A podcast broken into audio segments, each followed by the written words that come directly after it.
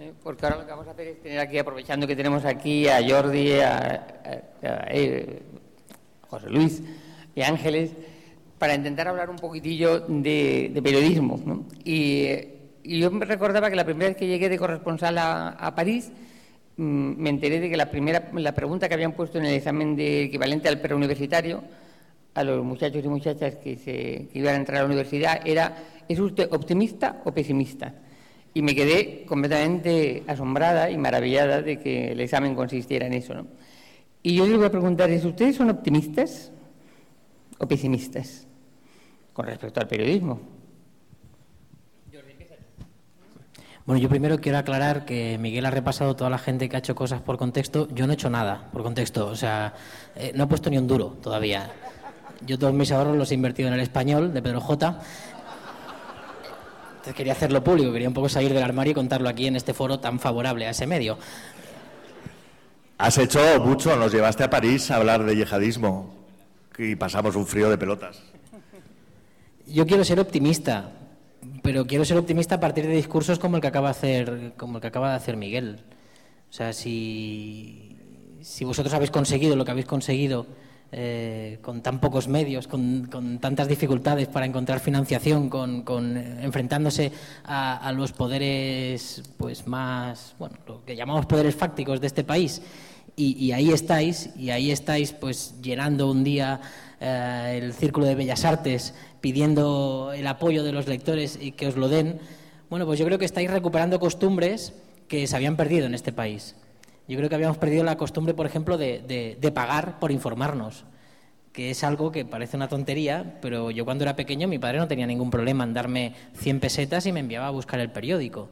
Y ahora, en cambio, pues eh, hay una manera de informarse gratuita a través de, la red que algunos están empezando a, intentar reparar y, que, que algo se pague, pero cuando se pierden las costumbres es muy difícil recuperarlas. Y creo que entre todos tenemos que hacer un poco de pedagogía que, no sé, en momentos de... porque información hay, hay una inundación de información tremenda. Y como dice Iñaki Gabilondo, en momentos de inundación lo más difícil es encontrar agua potable.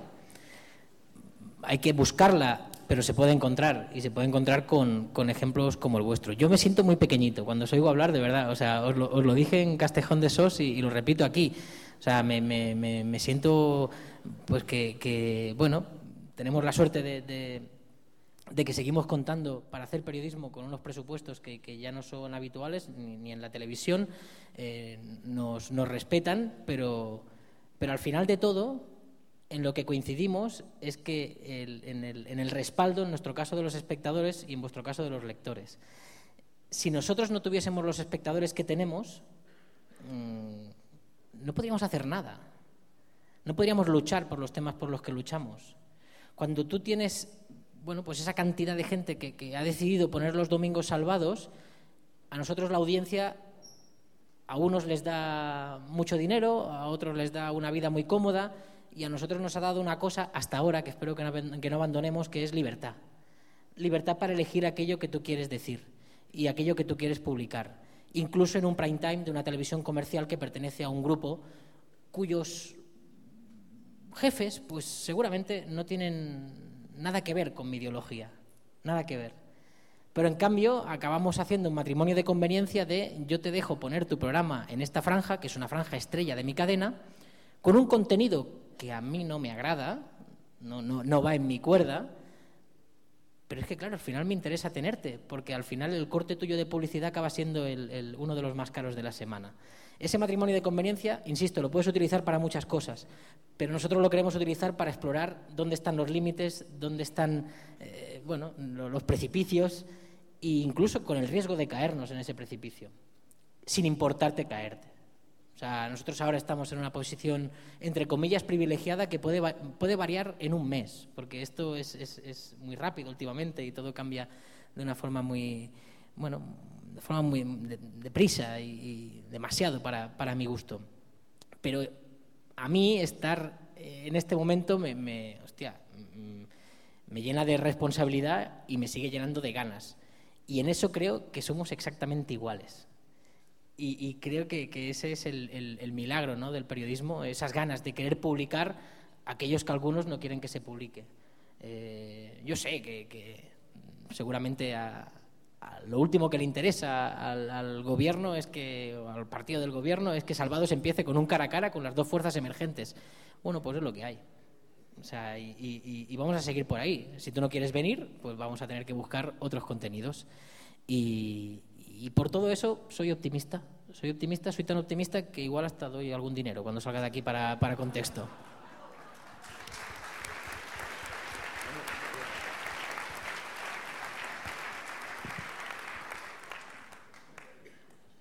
Yo tengo que confesar que harto ya de estar harto, eh, he decidido eh, dejarme educar por mi nieta, que tiene ocho meses. Eh, cuando nació, a la media hora de nacer, le hice una foto y estaba sonriendo. Y le eché una bronca de narices. Le dije, pero tú de qué te ríes? ¿Tú sabes a qué mundo vienes? Y, y, bueno, ha tardado tiempo en hacerme caso, pero hace, hace 12, 15, 15 días probablemente aprendió a gatear y he dicho, esto es bueno, ya sabe que hay que echar a, correr y poder salir por pies y por manos de los sitios donde no hay que estar. Por último, aprendí una cosa que me interesa mucho más, y esto hace cinco días, y aprendí a decir que no. Le dices, ¿a que sí? Y me parece que está adquiriendo los conocimientos estrictamente necesarios para vivir en el mundo en el que vivimos con cierta dignidad. O sea, eh, no soy optimista, no soy optimista. Quiero serlo, pero que me den un argumento, que me digan por qué, que me digan para qué. Es decir, para ser más feliz vale la pena eh, ser optimista. Para estar en la realidad es complicado ser optimista. No ya por lo que pueda pasar en las elecciones españolas, sino porque el mundo no está para nada en manos de los políticos, los que haya por aquí, pues que me perdonen, pero el mundo está en manos de, de la gente de la pasta, que son muy pocos, cada vez menos y con más pasta, y el mundo de los sin pasta, que cada vez son más y con menos pasta. Entonces, esa ecuación que no sé hacerla porque soy de letras y no de notas muy brillantes en la mayoría de las materias, pues nos tiene jodidos para que nos vamos a engañar. Pero cuando miro a Jordi digo, pues yo me da por apuntarme al optimismo de Jordi porque sonríe y parece que no miente al sonreír, las cosas que dice parece que no son mentiras tampoco. Y dice, pues esto es jauja, esto es jauja. Yo le voy a pedir aquí, y aprovecho ya el momento para si se compromete que cumpla, yo quiero que me nombren en, CTXT. ¿Te acuerdas que te dije que era un nombre impronunciable? Que si tú ibas a un kiosco y decías, deme usted CTXT, eso es la farmacia. O sea, no hay quien lo diga, no, es un título, es una manía tuya, pero ya no te la vamos a quitar nadie de la cabeza. pero si al 3 por 2 digo, esto es, CT, digo, será, será las siglas de con tres cojones, tres. O sea, porque ya me contarás qué significa. Sí, yo sé qué contesto, pero pon contexto, coño, no ponga CT, que a la mayoría de las veces me equivoco al escribirlo. Contexto estaba registrado. Pues pon, yo qué sé, Zotal, que, era bueno para el ganado, Zotal, es un nombre. Bueno, haz lo que quieras. No soy yo quien para dar consejo en materias que tú dominas muy bien, como has demostrado leyéndonos 17 folios de resultados brillantísimos que nos han conmovido a todos. Entonces, lo que sí te pido si puedes, y por el precio, por lo que estoy cobrando ahora mismo, que ya sabes tú qué cantidad es, eh, eh, nómbrame corresponsal en la inopia. ¿Eh? Lo hablamos unos días en Bavia y otros, permite que, haga una variante. Los de Bavia voy a procurar que sean más incisivos y los de la inopia como más tontorros, o sea, una cosa. Bueno, veo que sois optimistas.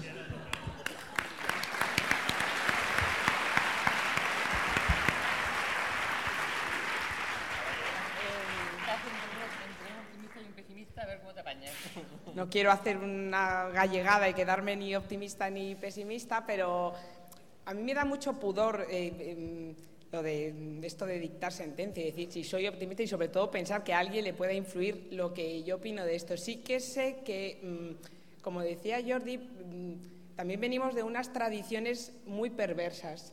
Eh, yo que he estado y que sigo vinculada al periodismo económico, que me encanta, eh, sí que creo que, la empresa, la gran empresa, tiene ahora mismo un poder brutal, no solo por el tema de la publicidad, sino también por eso, por las deudas que tienen muchos medios de comunicación con ellos, pero sí que creo también que los medios hemos eh, cometido verdaderas atrocidades y no precisamente abrazados al tema de la crisis económica.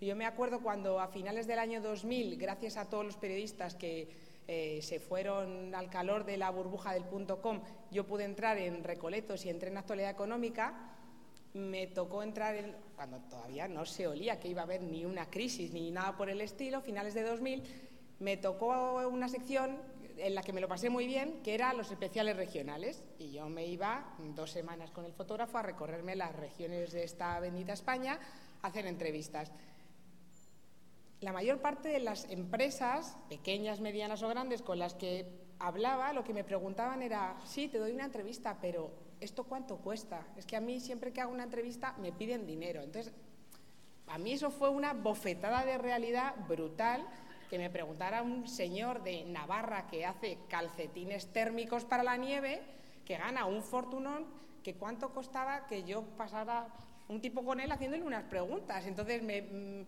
me parece que esa mala costumbre que se ha cometido eh, es un poco complicada, que cuando uno se acostumbra a lo bueno, eh, ahora vayamos a darle la vuelta a la tortilla. Si es cierto que mm, creo que aquí, claro, aquí ni soy objetiva ni pretendo serlo, creo que CTXT estamos haciendo una apuesta por informar a la gente. No se trata de que vayamos con el colmillo y el tridente eh, por bandera, pero sí es cierto que si tenemos que sacar los colores a alguien, creo que se los debemos sacar, porque mm, si no es una cosa perversa la que vamos a entrar todos. Entonces, no sé con qué me quedo. Tenía ganas de contar esto y os lo acabo de contar, pero no, pero no sé muy bien si soy optimista o pesimista. Los nuevos medios que están naciendo, incluso los, no los nuevos, están haciendo cosas muy buenas. Tenemos colegas muy buenos que están haciendo muy buenas cosas, pero precisamente porque son colegas y hablamos con ellos, hay demasiado corsé y demasiada servidumbre todavía. Y no sé si eso vamos a ser capaces de, por mucho que se recupere el PIB y se recupere el empleo, ojalá, más pronto que tarde. Pero no lo tengo muy claro, la verdad. No, no, es que una cosa que ha dicho Ángeles, eso de, que ibas a las entrevistas a empresas y te decían cuánto tengo que pagar, a mí ha pasado esta tarde una cosa que, he flipado y no sé si es mm, un vicio también de estos adquiridos que tenemos, pero es que he alucinado. Eh, yo estoy haciendo entrevistas para la promoción del programa del domingo y una periodista de un periódico de papel, por decirlo de alguna manera, escrito, eh, eh, vamos, de los del kiosco, que, no, me, no me aclaro me pregunta, dice, oye, el cara a cara entre Pablo Iglesias y Albert Rivera lo intentó Pepa Bueno y no lo consiguió. ¿Le habéis, porque Pablo Iglesias dijo que no. ¿Le habéis pagado dinero a Pablo Iglesias para que venga al vuestro? He flipado. O sea, pero, pero ¿a quién se le puede pasar por la cabeza algo así? No sé si tiene mucho que ver con lo que tú dices, pero esta especie de comprar la información, que te lo pregunte incluso un colega, no del año 2000, del año 2015. Yo he alucinado, he alucinado. Incluso me he indignado un poco, no he querido indignarme mucho porque digo, pero hostia, ¿cómo me puedes hacer esta pregunta? Es que no se los pasaría por la cabeza, bueno, ni a Pablo Iglesias, ni a Rodrigo Rato, ni a Bárcenas, ni a alguien que te apeteciese mucho entrevistar. Es que no estamos aquí para, para eso. Pero no sé en qué tipo de, de vicios hemos podido caer en otro tiempo para que todavía, hoy día, año 2015, se te puede preguntar eso sea, que se haya pasado mm, de, que un departamento de publicidad, un departamento comercial de un medio vaya a pedir publicidad, eso mm, ha funcionado siempre y funcionará, porque los medios tienen que ser rentables ingresando pasta. O sea, esto no está, esto no está inventado, ni lo he inventado yo. Pero que una empresa o que alguien te diga eh, cuánto va a costar, porque anteayer estuvo no sé qué periódico, también de los del kiosco, y me cobró 3.000 por un faldón y porque salga mm, yo con mi cara diciendo qué buenas las mermeladas que hacemos, caray, mm, y ya no te digo nada cuando esas piezas están firmadas por señores con nombres y apellidos. O sea, mm, a, mí me da mucho pudor ese tipo de, de, cosas y cuando me ha tocado hacer una cosa de compromiso, branded content, podemos utilizar el eufemismo que se quiera. Siempre he, preferido firmar con una redacción o con el nombre del medio eh. Hubo tiempos en que era el redactor más rentable, de, todo, más productivo de todo el periódico, porque la mayor parte de las cosas estaban firmadas con eso, con lo cual te da también mucho mm, de sospecha. Pero bueno. hay, un, hay un punto de esperanza en esto que, que, tú estás contando. El otro día en otro medio digital, eh, en este caso catalán, eh, en Critic, no sé si le conocéis, si lo conocéis, había una entrevista en exclusiva con la, con la secretaria general de Podemos, dimitida, en Cataluña. Y al final de toda la entrevista aclaraban que Gemma Bassart, que es la chica que había dimitido, era socia de la revista Critic. Porque mucha gente se podía preguntar, hostia, ¿por qué Gemma Bassart ha elegido Critic para, para, dar esa entrevista? Yo no sé si lo eligió porque era socia de Critic, pero me pareció muy bien que lo aclarasen al final. Cada uno que, que pueda sacar las conclusiones que quiera, pero, pero bueno, Critic en ese momento igual se estaba tirando una piedra en su tejado porque se había apuntado un tanto espectacular por delante de las grandes cabeceras catalanas, dando la, noticia en exclusiva y publicando la entrevista con Gemma Basar, pero al final aclaraba eso que normalmente no veo que se aclare en ningún otro medio y ellos decidieron aclararlo y a mí me, me gustó.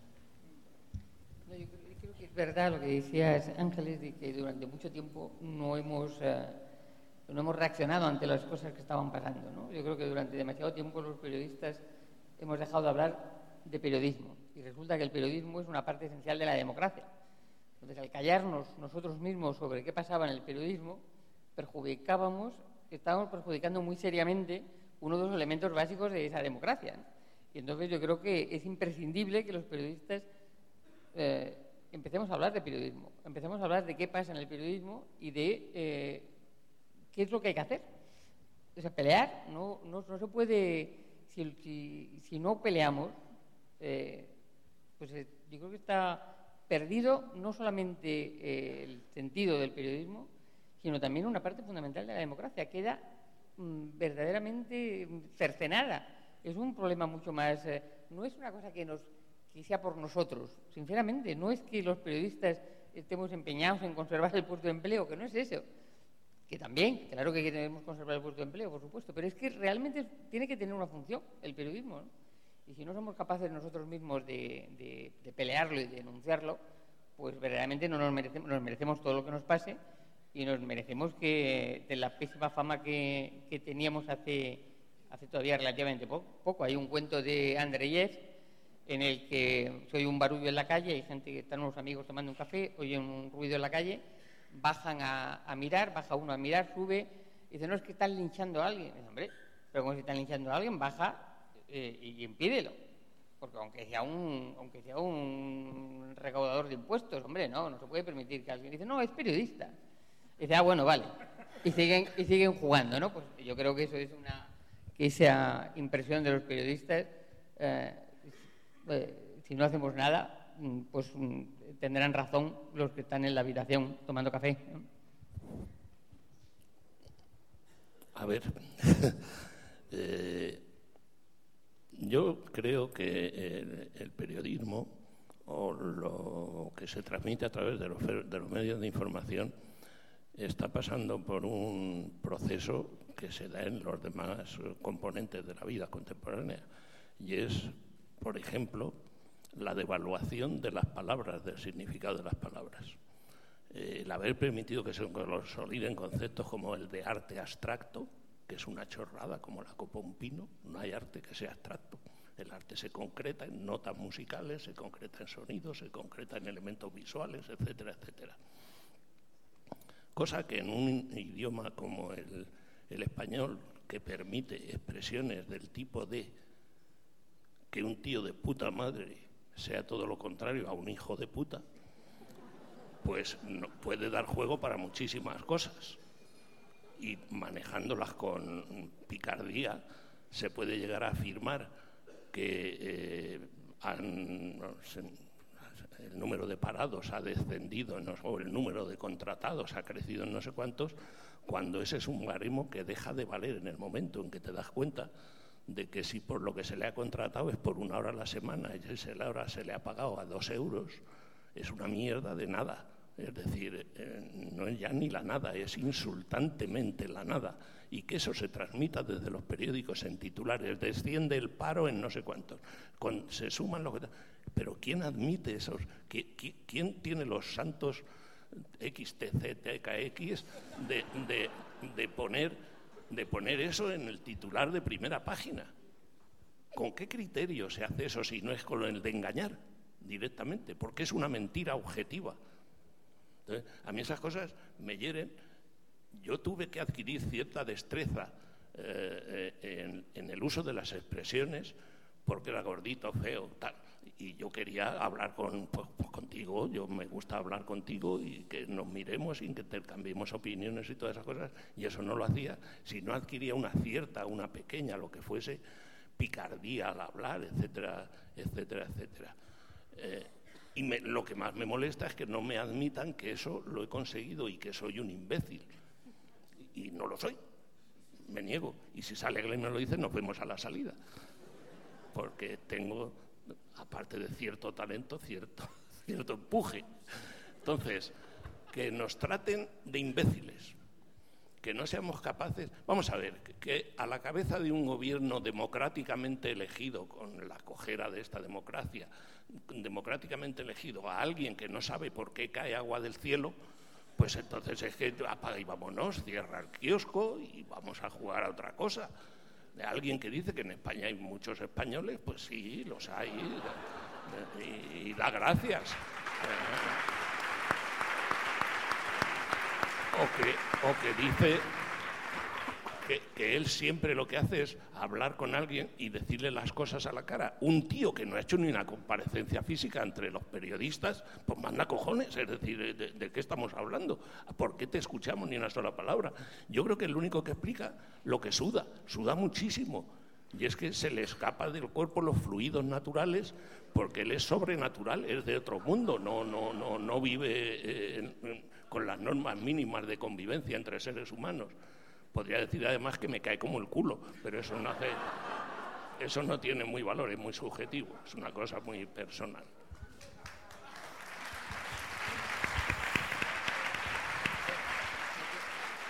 me temo que no tenemos, eh, que se nos ha echado el tiempo encima y que no tenemos, no, no, todavía no, pero que tenemos todo, un poco, poco tiempo.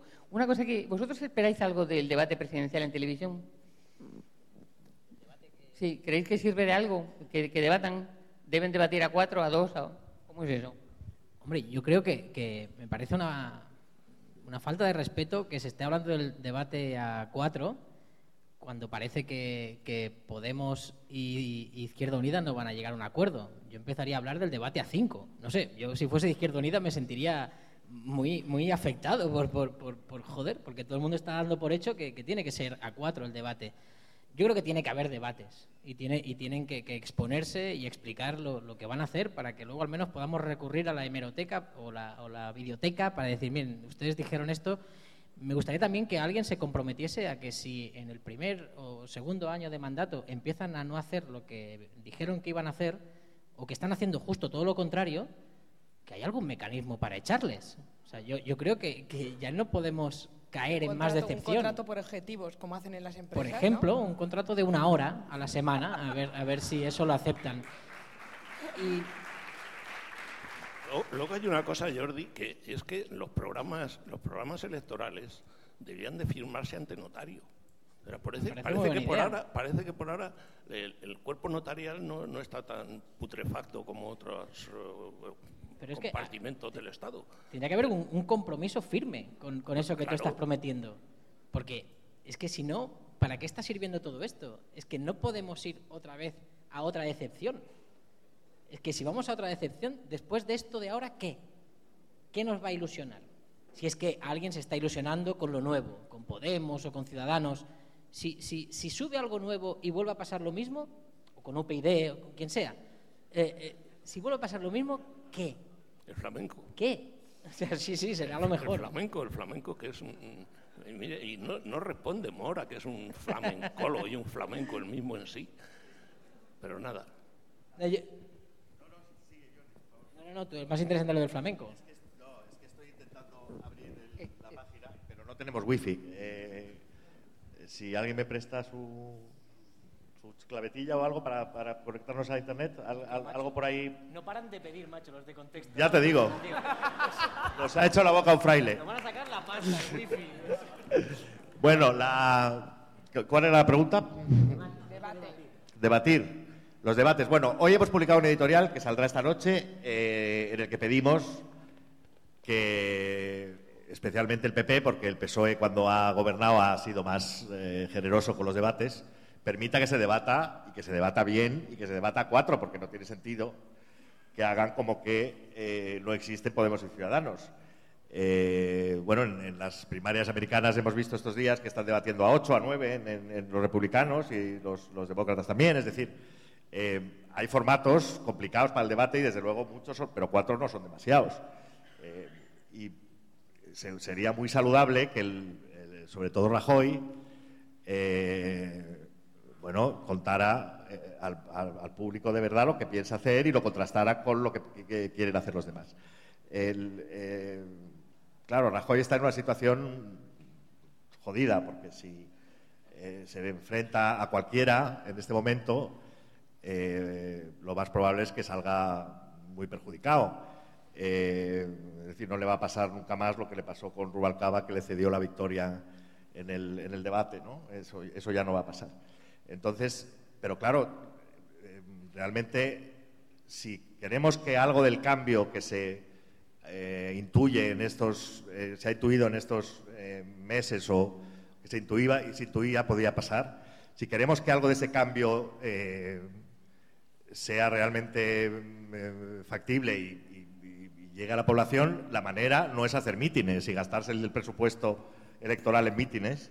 No sirve para nada porque van los, la parroquia y los, y los afines, ¿no? Entonces, sería muy deseable. Nosotros, en contexto, vamos a lanzar la idea de que vengan a debatir a nuestro sa- salón y, estamos dispuestos a- recibir a todos y, y sobre todo hay que hacerlo con... con- vamos, a, vamos a ver, estamos hablando de cambiar la Constitución, de reformar la Constitución, de, eh, que las instituciones eh, hay que rehacerlas casi de cero porque muchas de ellas se han podrido, eh, porque los reguladores no existen. Es decir, el sistema del, del 78 eh, ha llegado hasta este momento en unas condiciones lamentables. El, el armazón democrático español ha resultado eh, deficiente. Eh, la desigualdad ha crecido brutalmente. Eh, estamos dependiendo cada vez más de la, de la política europea, de lo que diga Alemania, y es verdad que el margen de maniobra nacional es pequeño. Pero la situación es de una gravedad inaudita para que los periódicos estén convertidos en apéndices del poder y de los grandes partidos eh, y la ciudadanía no tenga información sobre lo que, los planes que, tiene, que tienen esos partidos para el futuro. Es decir, con el tejido económico destruido, la burbuja pinchada, eh, las, las previsiones eh, económicas de un crecimiento raquítico que no se nota todavía en el- ni en el empleo ni en la economía. Eh, el país está hecho unos zorros y los periódicos están dedicados a decir lo que quiera el poder que se diga. Entonces, yo creo que es una emergencia real, democrática, que este país vuelva a debatir de las cosas a fondo y que los políticos, sobre todo los nuevos, se comprometan a ser transparentes ante los ciudadanos y a contrastar sus ideas ante los ciudadanos. Entonces, yo creo que debemos exigir todos a las televisiones públicas que funcionan de órgano de propaganda, pero también a las privadas, eh, que nos han tenido bombardeados con el asunto catalán durante tres años para que no habláramos de lo, de lo que ha crecido la pobreza en Cataluña, de, lo que, de que en, Cataluña no se daba de comer a los niños en los colegios y de que en España han saqueado eh, a conciencia durante los últimos 25 años los ayuntamientos y las comunidades autónomas, eh, creo que debemos exigir todos a los medios eh, que exijan a los partidos que se presten a, un- debate democrático más abierto y más sincero. ¿no? Y creo que debemos renunciar a ir a, actos de militancia, a debates, a, presentaciones eh, de programas sin preguntas, actos electorales en, los que eh, pegan la cámara, la cámara y se da el plano que quiere el partido que se dé. Entonces, mientras sigamos así, vamos a vivir en una democracia demediada y manipulada. Y yo creo que es hora realmente de que cambie eso, para que algo cambie. Esa es mi postura. Yo, eh, ateniéndome a la situación de emergencia de la que hablas, creo que eh, es urgentísimo llamar la atención, solo digo llamar la atención, pero llamarla sobre el hecho de que el otro día alguien, una chica en Twitter, escribía que mientras que a las derechas las une el capital, a las izquierdas siempre nos han separado los matices. Yo creo que las izquierdas debían de encontrar urgentemente un mínimo común denominador suficiente como para formar un bloque. No quiero usar la palabra Frente Nacional por lo que pudiese eh, llevar todo aquello, de, de, Frente Popular, por si también les traen malos recuerdos, no sé a quién, a los que tengan 120 años ahora mismo. Pero en cualquier caso, sería urgente poner en la discusión ciudadana el que estas cosas se lleven ya a, hechos, se eleven a hechos, porque si no, mm, yo me temo lo peor. Bueno, eh, parece que finalmente consigue. Vamos a publicar el número 34 eh, de contexto y le vamos a pedir a Jordi que apriete el botón nuclear. Eh, ¿Podemos ver en la pantalla algo de lo que de la web que está ahora en este momento? El directo, que es jodido, ya tú sabes, en la tele es fatal. Espera, espera, pero vamos a ver, espera, vamos a ver primero el número actual. José Luis, ¿cómo se escribe CTXT? Que es que no. Total. Somos un semanario y salimos los miércoles. O sea, esto es en tiempo real, no lo hemos preparado así. Jordi eligió la fecha porque le venía bien. El wifi está. No, ahí va, ahí va, ahí va. El café. Siempre pidiendo. Vale. Este es el número 33. Acepta cookies, sí. Eh, si le das a publicar. Lo que sí que quería recordarles a ustedes es que no tiene Jordi razón en una cosa, en que todo pedimos. Al final les vamos a hacer un regalo maravilloso. En el último, el último instante es un regalo maravilloso de una persona a la que todos admiramos extraordinariamente, que es Carmen Linares. Por, sepan ustedes que van a tener el placer extraordinario de tenerla aquí con nosotros. Esperen un minuto y recuerden que tienen un regalo. Ahí está el editorial sobre los debates y la columna de Gerardo TC, que es la firma más leída de contexto en estos, en estos meses eh, el artículo que se llamaba Son cuatro perroflautas ha sido leído por más de 160.000 personas. Y ahí está el maestro. Aquí está la maestra Carmen Linares. Hay algo arriba, me parece. Ahí está Jordi Évole. Eh, esa es eh, la caricatura de Grañena. Y si vamos atrás, otra vez del café, qué pesadilla veremos la de Carmen. Y creo, Carmen, que estamos listos para que subas a, hacer un saludo.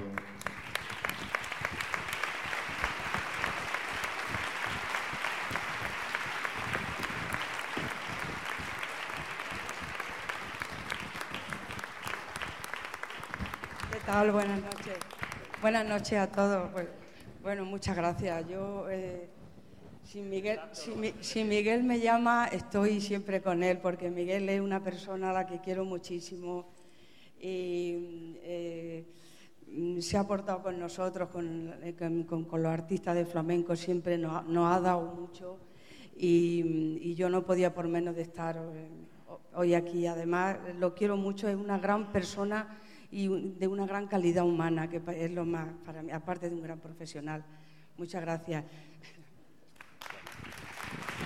Gracias. Bueno, Miguel me dijo, bueno, vente y nos da una sorpresa, pero la sorpresa me la he llevado yo porque no hay guitarrista, no hay nada.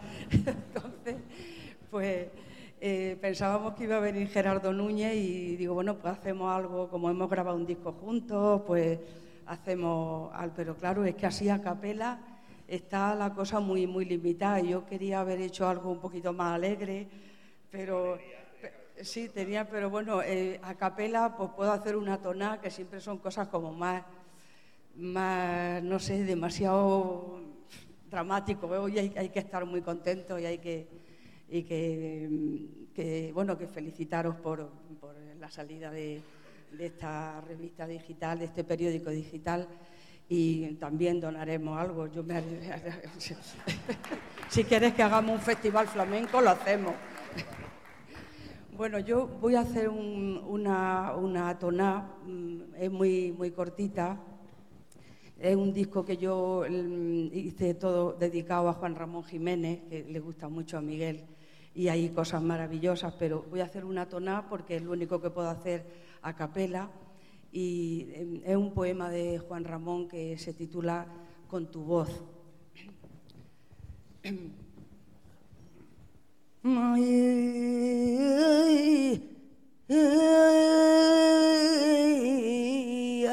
vir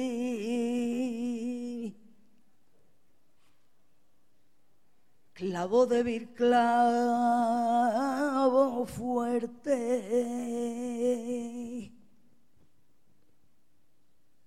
Clavo clavo fuerte alma mía que has dado fuera cual fuera la suerte, fuera la suerte que fuera y el cuadro se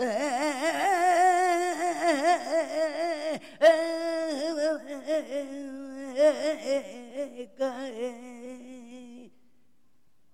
Era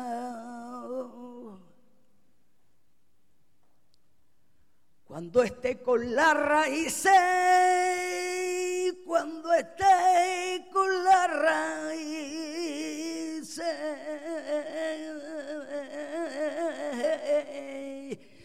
llámame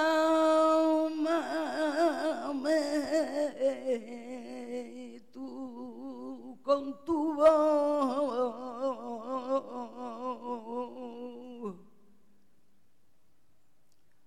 Me parecerá que entra,